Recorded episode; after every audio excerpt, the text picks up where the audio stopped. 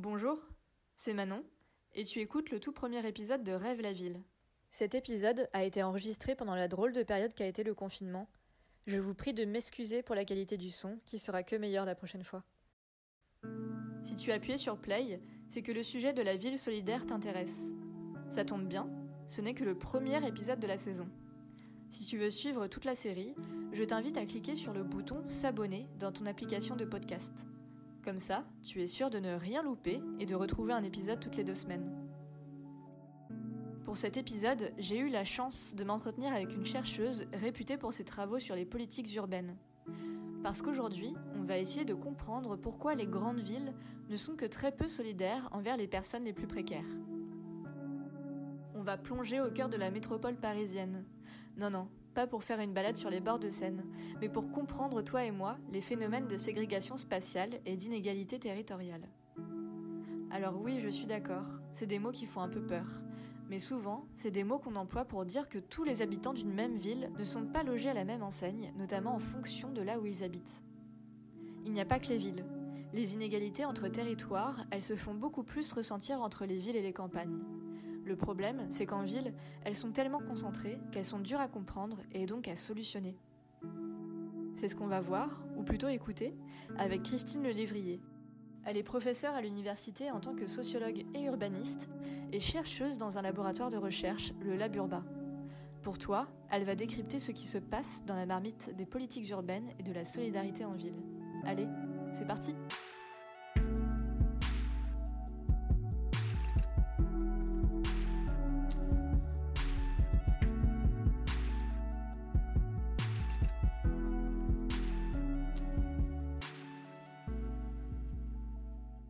Alors bonjour, Christine Lelévrier. Déjà un grand merci euh, d'avoir accepté mon invitation euh, pour euh, répondre à ces quelques questions. Bonjour, merci à vous. J'ai l'impression en ce moment que toutes les chercheuses, les chercheurs, les journalistes semblent assez univoques sur un sujet, celui des inégalités territoriales. Quand je dis ça, je m'appuie notamment sur un rapport qui a été publié très récemment de l'Institut Paris Région qui a été publié sous la direction de Mariette Sago. Une étude hein, qui, était, qui est vraiment très poussée et qui, euh, qui le prouve bien. Et c'est pas brillant. Euh, on constate en plus d'augmenter, elle euh, s'ancre durablement dans le territoire. Un terme qui revient aussi souvent dans le débat quand on parle d'inégalité, c'est celui de fracture urbaine. Rien qu'en le mhm. prononçant, c'est un mot qui fait, qui fait mal à entendre en fait. Et quand on parle de fracture urbaine aussi, j'ai euh, enfin à l'esprit euh, cette image du périphérique euh, parisien, le fameux périph, qui séparerait du coup le centre riche de la ville, Paris, et les banlieues aux alentours. Cette mmh. vision, c'est une vision qui est complètement binaire hein, de la ville, parce qu'il existe voilà des quartiers pauvres dans Paris intramuros et aussi des villes de banlieue bien plus aisées que certains quartiers parisiens.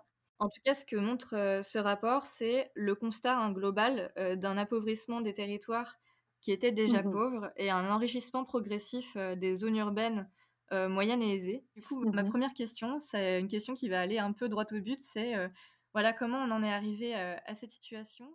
Alors, vous avez déjà abordé un certain nombre de, points à travers votre question. Ce que un sociologue urbain évoquait à propos de la ségrégation, hein, Yves Grafmeyer, qui distinguait trois, trois dimensions. La première, c'est la division sociale de l'espace. Euh, bon, en gros, nous mesurons des différences de localisation qui se font principalement d'ailleurs à partir du lieu de résidence. Et on prend les critères que l'on veut euh, à partir de, euh, des revenus ou d'autres critères sociaux. La seconde, les, ce sont les inégalités d'accès aux services et aux, aux aménités de la ville, hein, les équipements, les pôles. et puis la troisième, c'est plutôt la dimension spatiale des problèmes sociaux. Alors si on reprend ces trois dimensions, quand on regarde la région de France, quand même, vous avez dit tout à l'heure, les choses évoluent, mais finalement, quand si, nous mettons en parallèle une carte des années 60 avec euh, ce qui se passe aujourd'hui, les grands clivages structurants euh, persistent quand même. Une dimension structurelle et historique importante euh, qui tient à, voilà, la localisation traditionnelle des industries, les, transports, le logement social évidemment, et toutes les dynamiques d'urbanisation et d'aménagement qui restent qui reste présente et que l'on retrouve à travers quand même un clivage nord-est, sud-ouest et centre-périphérique qui reste, qui reste structurant. Après, Si on regarde la question des inégalités d'accès, ce qu'on constate effectivement, c'est que les inégalités s'accroissent, mais en fait la dynamique principale des inégalités qui s'accroissent, c'est celle de l'accumulation des plus riches. Et en fait, il y a beaucoup plus de, ségrégation des riches que de ségrégation des pauvres. Donc ce sont vraiment des mécanismes qui finalement ne sont pas forcément les plus mis en avant par les politiques urbaines, mais qui pourtant mécanismes très forts. Et puis, si on, s'attache plutôt à la troisième dimension, qui est celle qui va plus nous intéresser par rapport à la question des grands ensembles, par exemple, c'est la, question de la dimension spatiale des problèmes sociaux. On peut la prendre de deux façons. On peut regarder comment s'accroissent les écarts. Quand on parle d'inégalité territoriale, on est vraiment sur les écarts entre des territoires. Bah, être pauvre dans un endroit pauvre d'une banlieue riche, c'est pas tout à fait la même chose. Par exemple, le nord des Hauts-de-Seine, que d'être pauvre en Seine-Saint-Denis, où tout l'environnement est pauvre, ou que d'être pauvre dans un quartier de Paris. donc, on a, les écarts peuvent être extrêmement forts, hein, mais en termes de, solidarité, de redistribution, de politique à mener, ce n'est pas tout à fait la même chose. Et puis, nous allons être de plus en plus sur ce qui est souvent présenté un peu comme des effets de quartier, c'est-à-dire le fait que l'inégalité sociale pourrait être renforcée par notre lieu d'habitation. C'est-à-dire que le fait d'être pauvre dans un quartier pauvre, par exemple, renforcerait notre difficulté à, s'intégrer. à l'inverse, être riche dans un quartier, un environnement riche, renforcerait ses capacités et ses ressources pour s'intégrer. Donc on voit bien qu'on est aujourd'hui sur, sur ce type d'effets de, quartier qui peuvent se, voir à des échelles extrêmement fines. Euh, évidemment, les quartiers de la politique de la ville dans lesquels euh, il y a une concentration de pauvreté pourraient être euh, accélérateurs de ces inégalités. Donc on voit bien un renforcement de la concentration des plus riches. Il y a également un autre processus qui est le processus de mobilité, qui fait que finalement il y a une sorte de paupérisation permanente par la mobilité résidentielle des quartiers les plus, les plus pauvres d'où partent des gens qui ont un peu plus de revenus et où arrivent des, populations qui sont plus pauvres. Donc il y a, y a aussi un effet d'accumulation des inégalités par la mobilité résidentielle qui est peut-être euh, moins mise en évidence que, euh, que d'autres aspects. Et puis, euh, on voit bien que ce n'est pas parce que l'on va aménager un pôle de développement économique, etc., qu'on aura pour autant des effets d'entraînement sur des quartiers pauvres voisins. Et donc, il, y a, il, y a, de plus en plus de juxtaposition de quartiers pauvres à côté de pôles de développement. Oui, comme des, des sortes de micro-quartiers qui seraient euh, les uns à côté des autres, mais qui euh, dialogueraient euh, pas forcément en fait. Voilà, et, pas de, et pas d'effet, si vous voulez, de. on a longtemps pensé dans l'aménagement de la région de France, notamment, hein, que de faire des, des, des, pôles de développement allait pouvoir entraîner les espaces environnants. S'il n'y a pas de politique qui entraîne cela, finalement, il n'y a pas d'effet systématique. Euh, justement, on va en venir un peu plus tard aux, politiques de la ville. Et du coup, je me pose vraiment la question si au, fond, en fait, une inégalité territoriale, ça serait pas la somme euh, de plein d'inégalités de nature différente, et euh, ce qui conduit justement à l'effet de quartier, l'effet de territoire que vous nous avez évoqué. C'est-à-dire que l'endroit où on habite détermine ce que l'on peut faire, voire qui on est. Et est-ce que justement cet effet de territoire, ce serait pas, il serait pas enfermé dans un cercle vicieux avec le fait que l'accroissement des inégalités le, conforte euh, et, que du coup on serait dans un voilà quelque chose qui se nourrit euh, de lui-même en fait?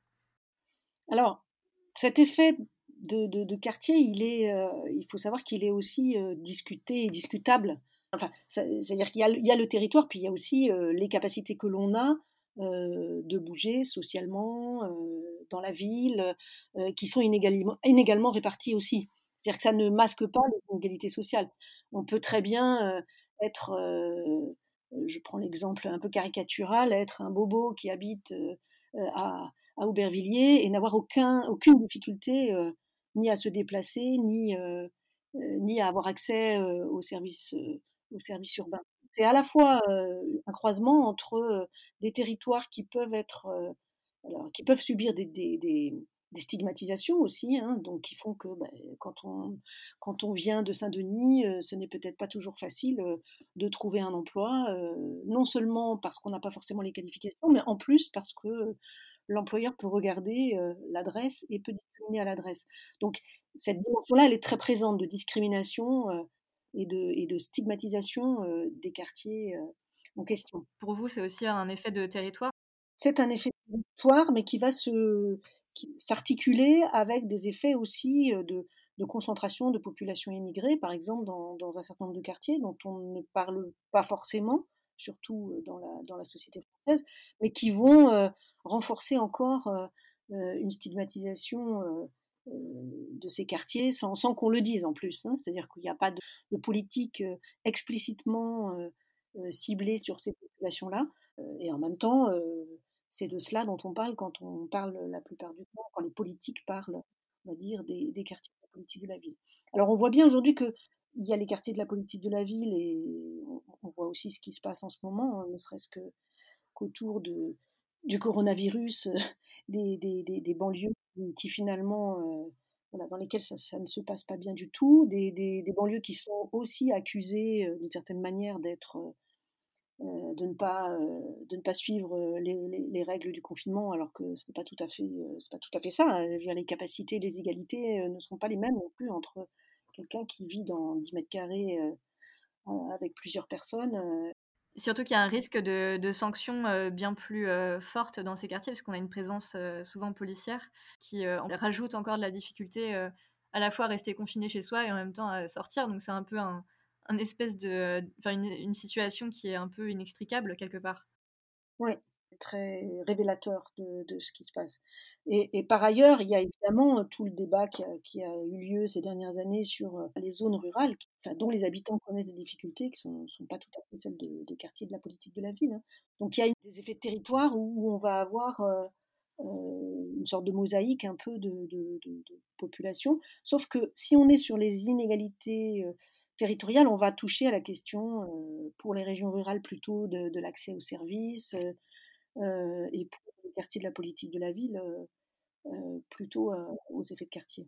Et puis, il y a tous les invisibles dont on n'a pas parlé, mais qui ne sont pas recensés au lieu de résidence, mais qui sont les migrants, enfin tous les gens qui vivent dans des conditions encore plus déplorables que. Mais si on est sur la question des inégalités territoriales, je répète, on est vraiment sur plutôt la question des rapports à l'environnement, des écarts de concentration. Mmh oui, dans des, donc des écarts de concentration, justement, on voit bien que, en tout cas, dans, les, dans les banlieues des grandes villes, c'est euh, les quartiers souvent les plus pauvres qui sont les plus denses. Et justement, peut-être avant d'en venir euh, à toute cette question des politiques euh, de la ville qui est assez épineuse, on observe en tout cas l'évolution des grandes villes. On remarque que dans leur évolution, il y a toujours un phénomène qui fait que les populations les plus précaires, celles qui ont le moins de, de revenus, sont toujours repoussées aux périphéries de la ville qui en fait, c'est une forme, enfin, c'est, assez violent ce qui se passe, hein, c'est une vraie violence. Le message qu'on envoie aux gens est, est vraiment dur, je pense, à, à vivre. donc ma question, en fait, tout simplement, c'est pourquoi ce phénomène Pourquoi les grandes villes, justement, semblent toujours repousser les populations les plus pauvres à leur périphérie? On peut trouver deux, deux grandes explications. La première, c'est le rôle du, enfin le prix, les prix fonciers immobiliers hein, qui, qui, augmentent et qui font que il y a une vraie valorisation de, des espaces centraux qui sont bien desservis, qui ont toutes les aménités dont on parlait tout à l'heure, qui sont donc très attractifs pour des populations à, à, moyen et haut revenus. y compris aujourd'hui par attractifs pour des, populations, enfin des groupes étrangers qui investissent dans les centres-villes comme Paris. Et puis il peut y avoir un accompagnement plus ou moins fort par des politiques urbaines de résorption de l'habitat insalubre à certaines époques, de rénovation urbaine dans les années 60 à Paris, et aujourd'hui par la prise en compte de l'habitat indigne, qui, qui on le comprend, du point de vue des politiques peut être tout à fait légitime, mais qui, de fait, contribue à accélérer les prix. Et à la limite, le seul outil que l'on a pour aujourd'hui pour limiter cela, c'est le logement social quand même, quand on a du logement social, si on regarde la, géographie parisienne, euh, ces quartiers dont on parlait tout à l'heure, le 19e, le 20e, le 13e, sont des quartiers dans lesquels il y a encore beaucoup de concentration, enfin dans lesquels on concentre l'essentiel du logement social parisien d'ailleurs. Hein. Alors, par rapport à ce qu'on disait au tout début de cet échange, effectivement, ce que l'on constate aussi, c'est que cette gentrification, elle peut se faire à des échelles euh, plus petites. C'est-à-dire qu'on peut avoir des, poches qui se gentrifient, tandis que d'autres euh, ne, ne, sont pas dans ces dynamiques d'embourgeoisement. Hein. Donc on, va avoir des quartiers dans lesquels on a une partie, euh, si on prend le 20e, on a une partie qui est très embourgeoisée, puis une autre partie qui est plutôt, qui l'est beaucoup moins, notamment là où il y a du logement social ou de l'habitat dégradé. Enfin, quand on parle de tout ça, ça m'évoque la mesure d'Anne Hidalgo qui avait voulu plafonner les, loyers de, Paris. Est-ce que les politiques, justement, n'ont pas une responsabilité dans le plafonnement des prix pour essayer un peu de contrôler cette envolée du foncier et pour essayer de maintenir justement du logement abordable en ville? Alors, si, bien sûr, les politiques peuvent avoir un rôle. Euh, la, politique la plus connue était celle qui avait euh, mis en place la ville de Pantin, si je ne me trompe pas, qui, avait un droit de préemption euh, et qui essayait de, limiter les prix sur des développements d'habitat privé. Donc on, peut le faire, mais bon, à Paris, de toute façon, la question est aussi de, la place pour, construire des logements. Donc là, les nouvelles orientations, c'est d'essayer de, densifier les, tours, Bon, on est, on est à la recherche aussi euh, d'un foncier disponible, mais c'est une orientation euh, d'abord politique à, prendre et qui n'est pas toujours euh, à mettre en place. Mmh. En tout début de cet échange, vous avez employé le terme de, ségrégation et du coup, moi, c'est un terme qui, m'interpelle un peu. C'est un mot aussi qu'on retrouve largement dans les politiques de la ville, ce terme de ségrégation. moi, je trouve que c'est un mot qui est très fort. Ça désigne un peu justement une, bah, discrimination consciente en fait selon des critères sociaux euh, du coup, justement, ma question, c'est est-ce qu'on peut employer ce terme de ségrégation? Euh, pour parler des quartiers enclavés Et euh, est-ce que quelque part, il y aurait différents types de ségrégation? Alors, ça rejoint un peu ce que je disais tout à l'heure, c'est-à-dire que les trois dimensions que j'évoquais sont les trois dimensions de la ségrégation. Alors évidemment, avec des, formes qui peuvent être extrêmes et qui peuvent être organisées, institutionnalisées, ce qui n'est pas tout à fait le cas quand même en France. Mais dans le même temps, on, sait aujourd'hui que si on regarde un peu les trajectoires des populations, elles sont ségrégées au sens où la mobilité et l'accès à d'autres parties du territoire ou à d'autres secteurs du logement social, par exemple, est très très compliqué.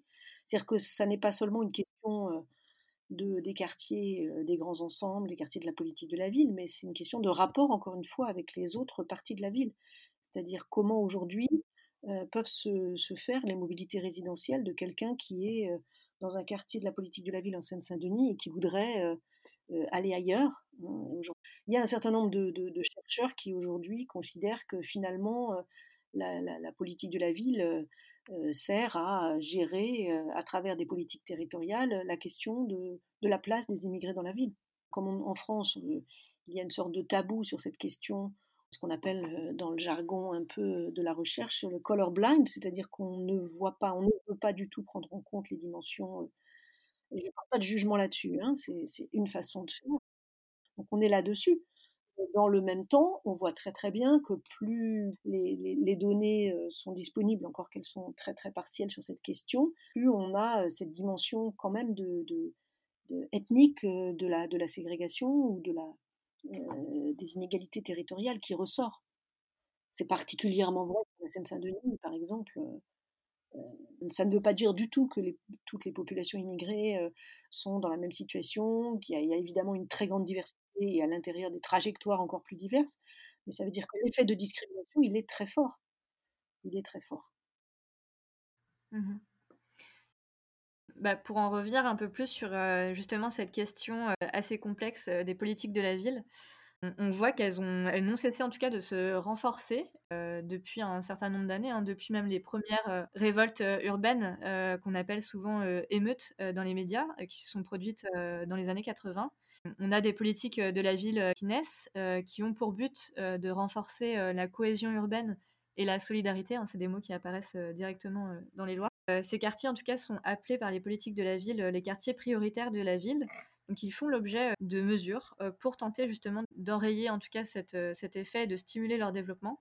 C'est des politiques hein, qui ça a commencé dans les années, les années 70, les années 80, avec les premiers plans de développement urbain Après, avec de nombreuses lois successives, je vais pas forcément toutes les citer parce qu'il y en a vraiment beaucoup. Voilà, simplement citer les plus importantes. Il y a eu la loi Love, donc qui porte un peu ironiquement ce nom, qui est en fait juste un sigle pour la loi d'orientation pour la ville.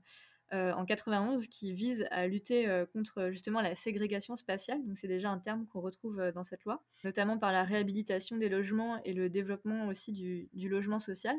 Et dix ans après, on voit la loi SRU, donc une loi très importante, loi solidarité et renouvellement urbain en 2000, qui cette fois impose aux communes un taux fixe hein, de logements sociaux de minimum 20% pour les villes de plus de 3500 habitants. J'ai l'impression que chaque mandat présidentiel a vraiment vu fleurir, en tout cas, un peu sa propre politique de la ville, avec de nouvelles mesures, de nouveaux financements qui se sont succédés. Et ça pas, euh, en tout cas certains politiques, de faire le constat de leur inefficacité euh, partielle. Du moins, on a par exemple en 2015 euh, Manuel Valls, qui était alors Premier ministre, qui a parlé pour décrire justement la situation dans ces quartiers d'apartheid. ça fait froid dans le dos d'entendre ça.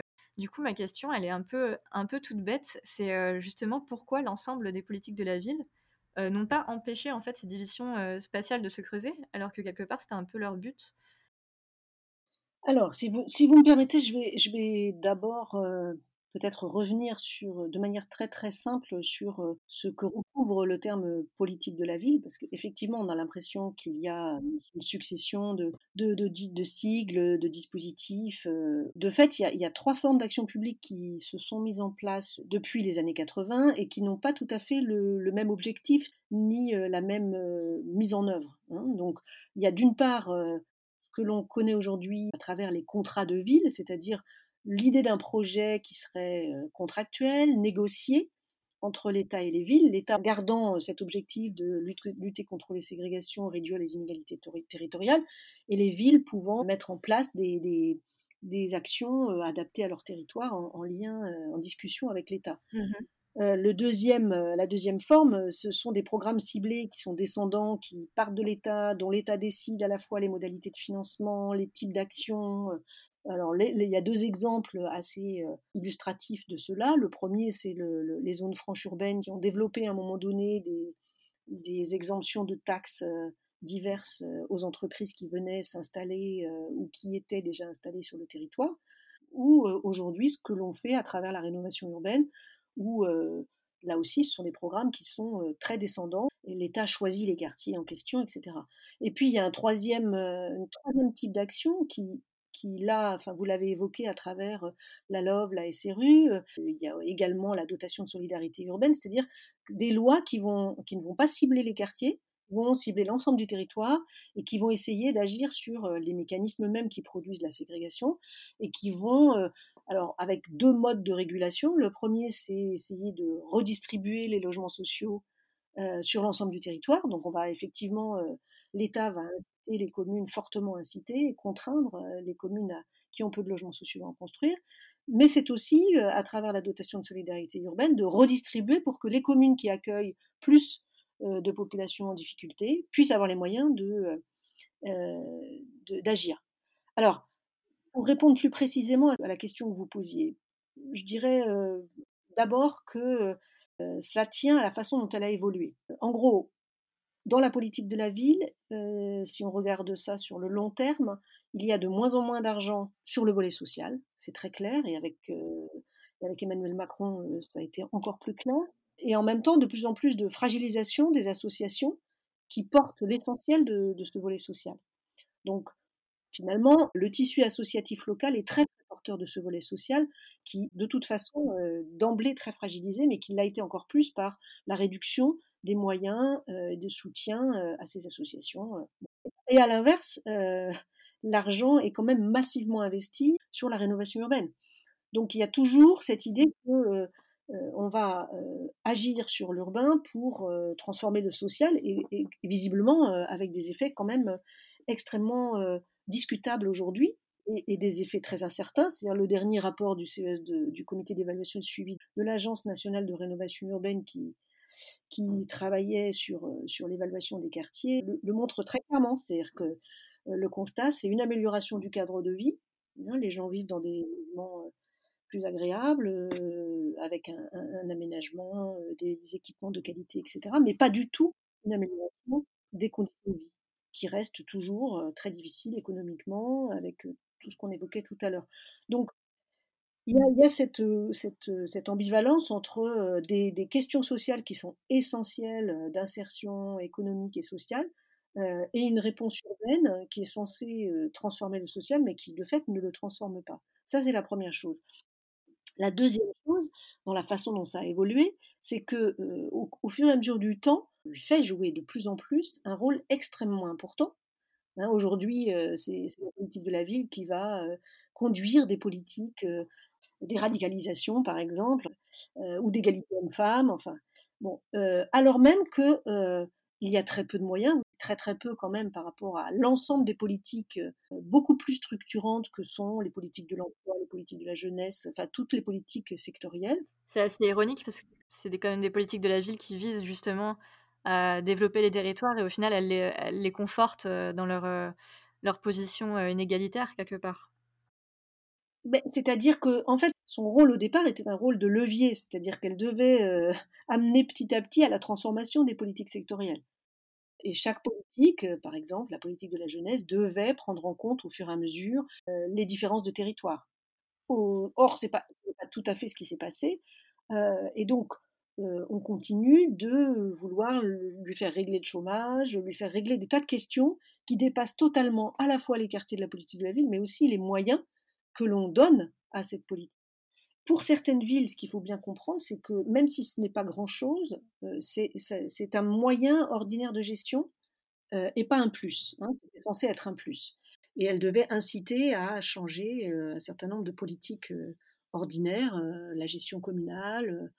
En fait, elle a réussi à le faire, pour être plus clair, elle a réussi à avoir ce rôle dans des communes riches, comme Paris, Nantes, où effectivement ces villes ont transformé considérablement leur manière de gérer la ville en instaurant par exemple des, élus chargés des quartiers, des services dédiés aux quartiers.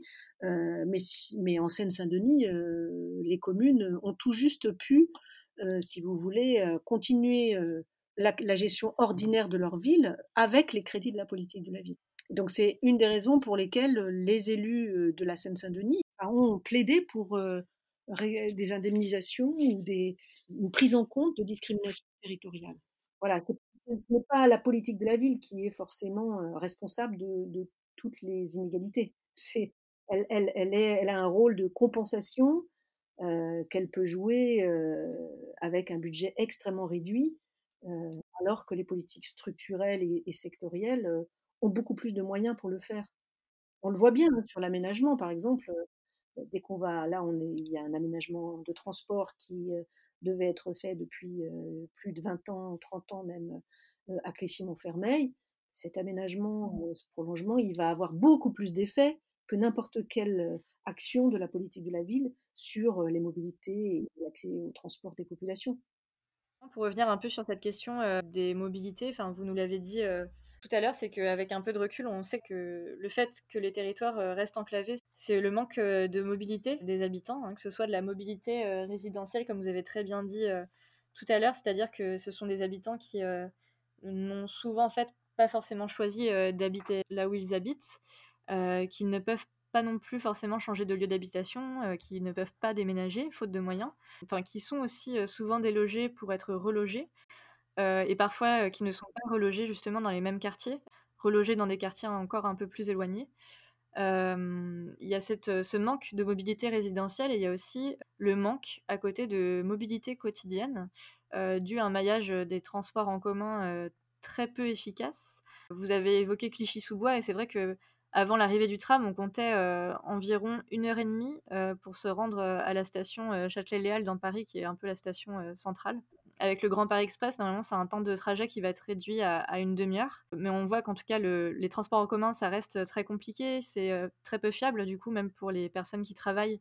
Euh, c'est un stress qui s'accumule pour euh, justement arriver à l'heure à, son travail. On a l'impression quand même que l'État a connaissance, en tout cas, de ces effets de, en chaîne, en fait, dans ces quartiers-là qui ont des conséquences vraiment directes hein, sur la vie des habitants. Est-ce que justement l'absence de réponse efficace au-delà des politiques de la ville pour améliorer la mobilité des habitants, ça montre pas quelque part que l'État n'arrive pas à, en prendre, à prendre en compte pardon, à la fois la situation urbaine et sociale? Comme si voilà, l'État, quelque part, n'arrivait pas à prendre en compte les conséquences sociales de l'aménagement du territoire? Ce que l'on voit, c'est que une grande partie des politiques urbaines sont orientées sur les inégalités territoriales plus que les inégalités sociales. Alors donc on a, bon, prenons l'exemple du Grand Paris, on sait très bien qu'avoir un accès plus sport, plus, plus favorable à la Courneuve ne va pas pour autant changer la situation d'accès à l'emploi des gens de la Courneuve, parce que ce n'est pas qu'une question de transport, c'est une question de qualification, d'accès à l'emploi, de discrimination, de tout ce qu'on a évoqué tout à l'heure. Donc il y a un décalage entre effectivement un aménagement du territoire physique, on va dire, et, la question de l'accessibilité. Donc en fait, je reviendrai bien sur une dimension qui va faire le lien aussi avec tout à l'heure, c'est-à-dire ces politiques de la ville sont des politiques qui sont surtout des politiques de mixité sociale sur des territoires qui vont être évaluées à l'aune de la mixité sociale. Et donc finalement, on va avoir d'un côté une mobilité qui paupérise, on a des trajectoires de gens qui quittent ces quartiers, qui pourraient peut-être avoir bénéficié des mesures de la politique de la ville, mais finalement on ne le sait pas puisqu'elles bougent. Et donc on est en permanence sur quelque chose qui ne permet pas d'évaluer la réussite éventuelle de la politique de la ville ou ses effets positifs sur les populations, mais qui est en permanence en train d'essayer d'évaluer les effets de réduction des écarts. Or, ces écarts ne tiennent pas à l'action de la politique de la ville, on le voit bien, c'est du même ordre. De fait, tout ce qui est égalité des chances à l'école, discrimination dans l'accès à l'emploi et au logement, deviennent des, dimensions secondaires alors qu'elles sont centrales. On est sur, sur une sorte d'impasse de l'évaluation de ces politiques qui ont été conçues pour, les territoires, très peu pour les populations, pour les populations dans les territoires, mais l'objectif n'est pas tellement la mobilité sociale des populations. Nulle part vous trouverez écrit qu'il faut favoriser la mobilité sociale. Et on voit bien que, prend par les effets de la rénovation urbaine, c'est très très intéressant parce que L'effet peut-être important n'est pas tellement d'avoir réduit la, mixité sociale, puisque finalement les écarts entre les quartiers et le reste de la ville sont toujours aussi importants. Mais par contre, il y a eu de la part de certains maires et de certains organismes HLM des stratégies de favoriser des promotions résidentielles internes qui permettaient à des populations d'avoir une ascension résidentielle dans ces quartiers donc on voit bien que ce sont des effets un peu invisibilisés de la politique de la ville, la rénovation urbaine en l'occurrence, qui ne changent rien à la structuration des quartiers. Donc c'est comment on peut essayer de, privilégier ces mobilités résidentielles et sociales. cela passe aussi par une articulation, pour reprendre l'exemple du Grand Paris, entre des politiques structurantes de transport et la question de l'accessibilité des populations. Les tarifs, les horaires, la fréquence, tas d'autres choses que l'existence physique d'une desserte. Mmh. justement, est-ce que l'État, quelque part, est, le seul à pouvoir agir, à enrayer la situation, ou est-ce qu'on peut imaginer autre chose? À La part de l'État dans la rénovation urbaine est de plus en plus réduite. Hein. Le financeur principal de la rénovation urbaine, c'est Action Logement, c'est-à-dire l'ancien système du 1%, le fait que chaque entreprise de plus de 50 salariés cotisait mettait une certaine somme de la masse salariale à destination, à disposition pardon, pour la construction ou la réhabilitation du logement. Aujourd'hui, c'est le, c'est le financeur principal de la rénovation. L'État n'est déjà plus le seul financeur. La question après, c'est comment des partenaires privés de l'aménagement peuvent, peuvent participer à, cet effort. L'État, il, a, il peut avoir un rôle de redistribution. Aujourd'hui, son rôle de redistribution, il est très mal mené par, et il va l'être encore plus les mois qui viennent, par la réduction des budgets publics. Hein. Mmh. Le risque, c'est que la France prenne le même chemin que d'autres pays européens qui aujourd'hui n'ont plus du tout de politique équivalente de la ville voilà, et qui ont complètement laissé les projets urbains aux développeurs privés. Ce qui, de mon point de vue, a été très, très dommageable, c'est tout le grignotage, si vous voulez, des, des, instances de proximité qui jouaient un rôle extrêmement important dans, dans, mmh dans ces quartiers. Dans les politiques de la ville, euh, vous avez un petit peu évoqué aussi ce mot euh, tout à l'heure, c'est euh, celui de la mixité sociale. C'est un mot qui revient vraiment très souvent dans les, politiques de la ville, quand on parle justement de, des quartiers enclavés en difficulté, un peu comme une formule magique hein, qui viendrait résoudre en tout cas le problème justement de, des développements inégalitaires. Combattre les phénomènes d'exclusion, alors qu'on voit bien que même si ce mot est dans les politiques de la ville depuis très longtemps, il n'a pas empêché en tout cas ces quartiers-là de toujours se développer sur, sur eux-mêmes. Pourtant, il y a bien une forme de mixité sociale, en tout cas qui existe dans ces quartiers, parce que voilà, c'est des quartiers qui rassemblent souvent des habitants qui viennent de pays différents, d'origines différentes, donc on a des, une richesse, en tout cas des cultures et des langues très fortes. On parle beaucoup moins, par exemple, de mixité sociale, pointant du doigt les quartiers aisés qui ne sont pas non plus justement les champions de la mixité sociale. Du coup, ma première question déjà, c'est est-ce qu'on peut définir un peu ce terme de mixité sociale? Parce que j'ai l'impression qu'il ne correspond pas forcément en fait à une, une définition concrète. Est-ce que justement la mixité sociale dans les faits est applicable? Est-ce que ce serait pas plutôt un mythe plutôt qu'une réalité? Mmh, Un vaste débat. Hein. Vaste débat, oui. vaste débat. Le sens littéral de mixité sociale, ce serait de mélanger des populations socialement différentes dans un espace donné. Donc il y a une dimension quand même spatiale hein, dans la mixité sociale. Et on voit bien que les critères de la mixité sont extrêmement complexes, comme le sont ceux de la ségrégation. Hein. C'est à quel seuil on va prendre, quelle catégorie. Donc on sait très bien que la, mixité n'existe pas en soi, elle est, relative, elle est éventuellement évolutive et elle dépend complètement du choix qu'on va faire de l'échelle, des catégories, des seuils. Aujourd'hui, je mets au défi quiconque de nous présenter un espace dans lequel nous aurions une représentation totalement équivalente à la société française, par exemple. Bon, vous avez raison, c'est plutôt une idée philosophique, c'est une valeur républicaine à laquelle il est difficile de s'opposer, parce qu'on voit bien que les philosophes, notamment dans le rapport de, l'Observatoire de la mixité sociale d'habitat et humanisme, hein, un philosophe qui évoque la question de la mixité comme relative au métissage, à l'ouverture à l'autre, à la tolérance, à la différence. Donc on voit bien que les, valeurs sont plutôt positives du côté de la mixité alors qu'elles sont totalement négatives du côté de, la ségrégation. C'est un idéal aussi urbain depuis longtemps. Hein. tous les urbanistes rêvent d'une ville mixte. Aujourd'hui, c'est un objectif, c'est un objectif de l'action publique. Bon, avec longtemps quand même ce que vous avez dit, c'est-à-dire qu'on cherche à réduire la concentration de pauvreté dans les quartiers pauvres plus que, le reste. On n'a pas de, définition très précise de la mixité. On va trouver peut-être des figures repoussoires de la ségrégation ou des figures idéalisées de la mixité. On va citer, alors, dans les figures repoussoires, on va avoir le ghetto racial américain, les grands ensembles de la politique de la ville.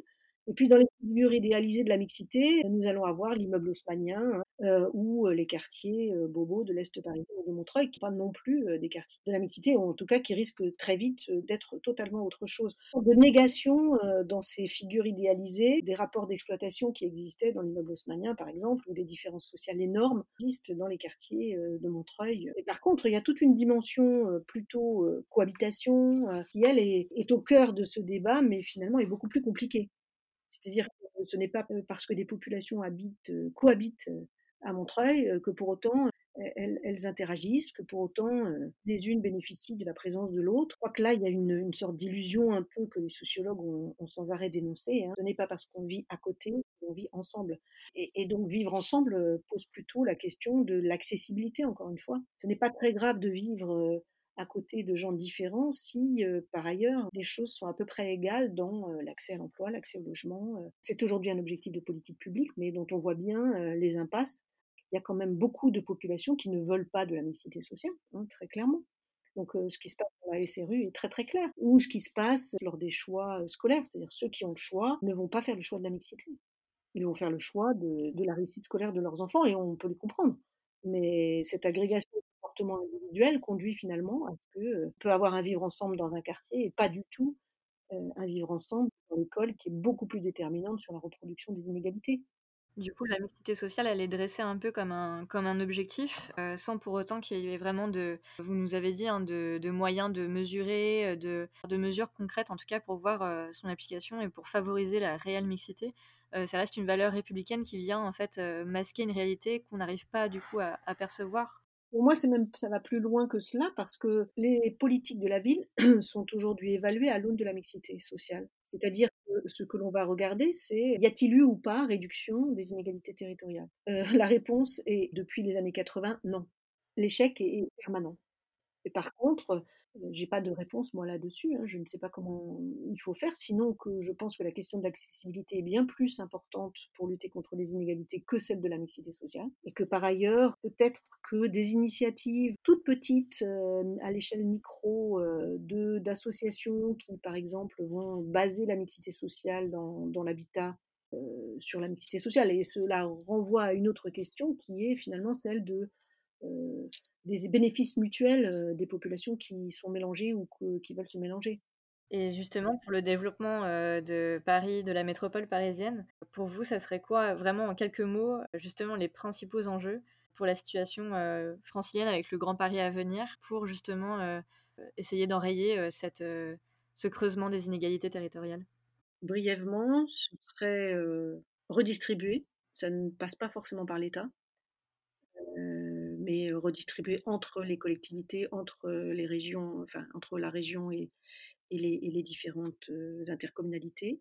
Ce serait articuler beaucoup mieux les politiques de la ville avec l'ensemble des politiques sectorielles. Et puis, c'est aussi se poser la question du logement social dans ces nouvelles métropoles. Au-delà du logement social, de quel logement abordable produire pour que les populations à bas revenus puissent rester, sachant que le risque est, quand même d'accentuer les inégalités, cette fois entre la métropole et le reste de la région de France. Et le sujet de cette saison, c'était la, ville solidaire. C'était justement pour interroger la place des plus précaires en ville. Qu'est-ce que ça vous évoque, vous, du coup, cette idée de la ville solidaire? Brièvement, peut-être trois choses qui résument ce que j'ai essayé de dire. La première, c'est qu'une ville solidaire, c'est une ville accessible à tous. On voit bien que cela pose des questions de logement, de transport, d'emploi. Ça, ne se pose peut-être pas seulement à l'échelle du logement et de la résidence. Aujourd'hui, beaucoup de politiques sont ciblées sur le logement et assez peu finalement de réflexions sont menées sur les interactions dans d'autres espaces que, l'espace résidentiel.